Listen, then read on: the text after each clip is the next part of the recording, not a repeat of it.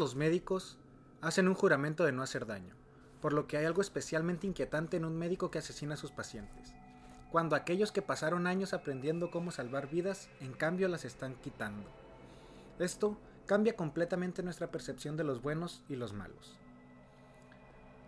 Por el momento, estos son los ocho médicos campeones indiscutibles en la crueldad. Hoy, en el podcast de Vampiro hablaremos sobre doctores asesinos. Vamos a comenzar con Marcel Petiot, quien prometía a sus víctimas refugio seguro de los nazis y en su lugar los mataba y los robaba. Este médico francés mostró signos de inestabilidad mental temprano en la vida. A la edad de 11 años abiertamente le pidió sexo a una compañera de clase y disparó el arma de su padre también en clase. Fue arrestado y acusado de robo en su adolescencia por robar un apartado de correos. Incluso fue institucionalizado por cleptomanía crónica en su momento. Mientras la Segunda Guerra Mundial se extendía por Francia, Petiot se hizo pasar por un líder audaz de la resistencia francesa, alegando entre otras cosas que inventó armas secretas para matar alemanes y que había colaborado con un grupo de antifascistas españoles que en realidad no existían. Sin embargo, en el mundo real y realmente feo, Petiot se ganaba la vida prometiendo un refugio seguro para las personas que querían huir de los nazis y de Europa por completo. Junto con tres cómplices, prometió que sería capaz de trasladar a las personas a América del Sur a través de Portugal. Simplemente tenían que pagarle 25 mil francos y recibir una vacuna. El disparo fue, por supuesto, fatal. Y después de la muerte de sus víctimas, Petiot aprovechaba sus pertenencias en un complot tan cruelmente asesino que los nazis probablemente lo habrían admirado. Petiot arrojó algunos de los cuerpos de sus víctimas en el río Sena y disolvió otros en un punto de cal rápida en su patio trasero. Pero en 1944, cuando los vecinos se quejaron del hedor del humo que salía de su casa, los investigadores encontraron los restos incinerados de 23 víctimas en el sótano de Petiot. Fue decapitado con la guillotina el 25 de mayo de 1946, con 23 víctimas confirmadas y siendo sospechoso de 63. Y de Petiot pasamos a Kermit Gosnell, en su casa de horrores del abortista de Filadelfia. Gosnell, quien supuestamente dio a luz a Will Smith cuando era un bebé, operaba una clínica de abortos, más adecuadamente un matadero de abortos en el oeste de Filadelfia. Un defensor temprano del aborto legalizado, Gosnell le dijo a un periodista de 1972 que estaba muy preocupado por la santidad de la vida. Pero a medida que pasaron los años, los rumores se extendieron por las comunidades negras de West Philly, no solo de que Gosnell abortaría a los bebés hasta el tercer trimestre de un embarazo, sino también sobre las condiciones peligrosas y poco saludables en su clínica.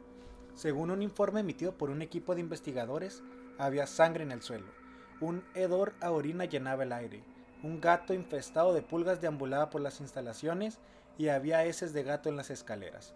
Las mujeres semiconscientes programadas para abortar gemían en la sala de espera o en la sala de recuperación, donde se sentaban en reclinables sucios cubiertos con mantas manchadas de sangre.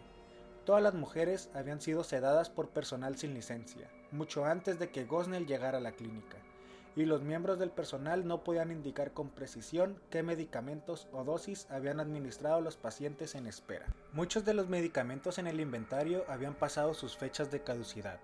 Las salas de procedimientos quirúrgicos estaban sucias e insalubres. Parecían un baño de una estación de servicio.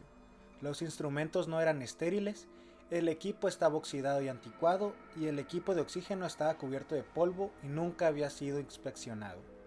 Otros notaron que los restos fetales se almacenaron en bolsas, jarras de leche, cartones de jugo de naranja e incluso en contenedores de comida para gatos, esparcidos por toda la clínica.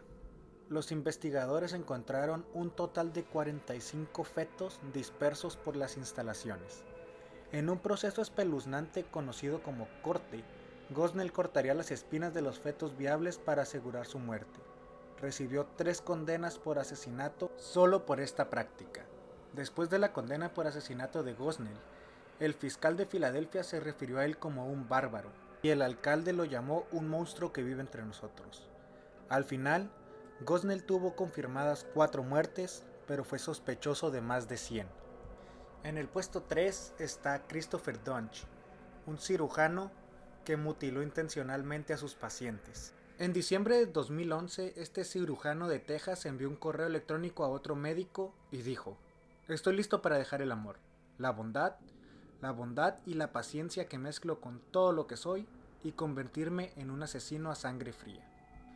Donch se diferencia de todos los demás en esta lista en que su modus operandi fue atacar violentamente y mutilar a pacientes adultos mientras les realizaba una cirugía. Él deliberadamente cortó una arteria en la columna vertebral de una paciente, causando que muriera desangrada.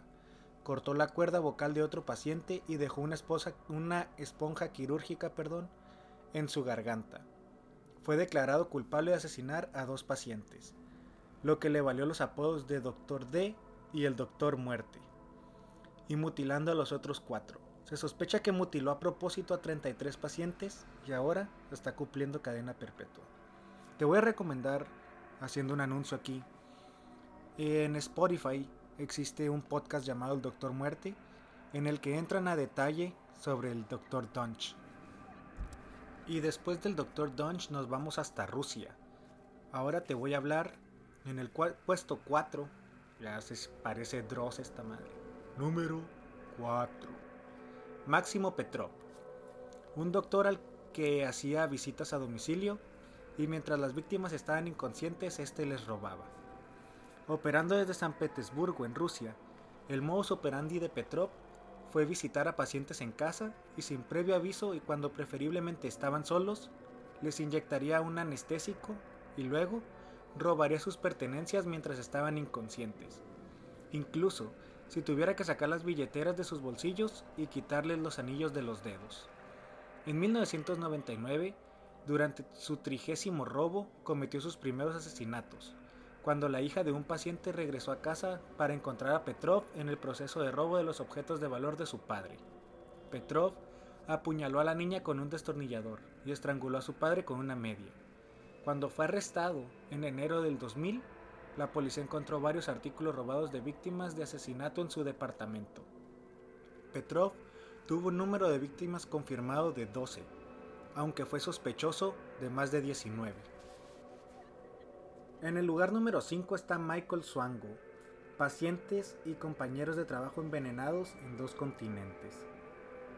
Operando en Ohio y en Zimbabue de 1981 a 1997, el exalumno de la escuela secundaria y marina estadounidense fue liberado de una condena por envenenar a sus compañeros de trabajo con arsénico de solo 5 años pudo falsificar documentos médicos lo suficientemente convincentes como para encontrar más empleo en hospitales tanto en Estados Unidos como en África. En su cuaderno escribió sobre la alegría que sintió al hacer que las personas murieran por una sobredosis de arsénico o medicamentos recetados. Aunque solo se declaró culpable de cuatro asesinatos, el libro Blunt Eye lo vincula a 35 muertes sin resolver, y el FBI sospecha que es autor de más de 60 asesinatos. En total, su número de víctimas confirmado fue de 40, pero es sospechoso de entre 35 y 60 muertes. Nuestro sexto lugar de la lista es Harold Shipman, quien ha sido el único médico británico en la historia en ser declarado culpable de asesinar a sus pacientes. Se dice que desarrolló una afición e incluso una adicción por los opiáceos después de observar cuánto alivio le habían brindado a su madre moribunda cuando era joven. Operando de 1975 a 1998, inyectaba a los pacientes una dosis letal de heroína y luego falsificaba sus registros médicos para informar que habían estado en la puerta de la muerte de todos modos. También le robaría de sus joyas y forjaría sus testamentos. En enero del año 2000, un jurado lo encontró culpable de 15 pacientes que habían estado bajo su cuidado. Se estima que mató al menos a 218 personas, teniendo un máximo de 250, lo que lo convertiría en el asesino en serie más prolífico de la historia británica. En enero del 2004, Chipman se ahorcó en su celda en la víspera de su cumpleaños número 58. En el puesto 7 está Luay Omar Mohamed Al-Taai. Props a mí por aprenderme ese nombre. Médico de guerra de Irak que mató a los soldados enemigos. Luay era miembro de un grupo insurgente sunita iraquí en Irak, que luchó contra Estados Unidos y sus aliados durante la guerra de Irak. Sin embargo, ofreció su servicio como médico para ayudar a atender policías y soldados heridos del lado estadounidense. Administrando anticoagulantes que empeorarían cualquier sangrado que tenían, 43 personas murieron en sus manos antes de que su plan fuera descubierto. Y ya para terminar, en nuestro puesto 8 tenemos a U. Lin, un herbolario que administró milagros médicos fatales. A pesar de ser arrestado en numerosas ocasiones por homicidio y trata de personas, el doctor Wan Lin continuó practicando medicina. En 1993 incluso abrió una práctica médica mientras estaba en prisión. Sus tratamientos herbales, que a menudo contenían cantidades fatales de sulfato de sodio, se vendieron como milagros médicos, a pesar de que mataron a unas 146 personas. Se especula que pudo continuar practicando porque sobornó a funcionarios. Aunque fue arrestado en 1999 bajo sospecha de causar casi 150 muertes, solo recibió una condena de 15 años en prisión, que solo equivale a poco más de un mes por víctima por asesinato.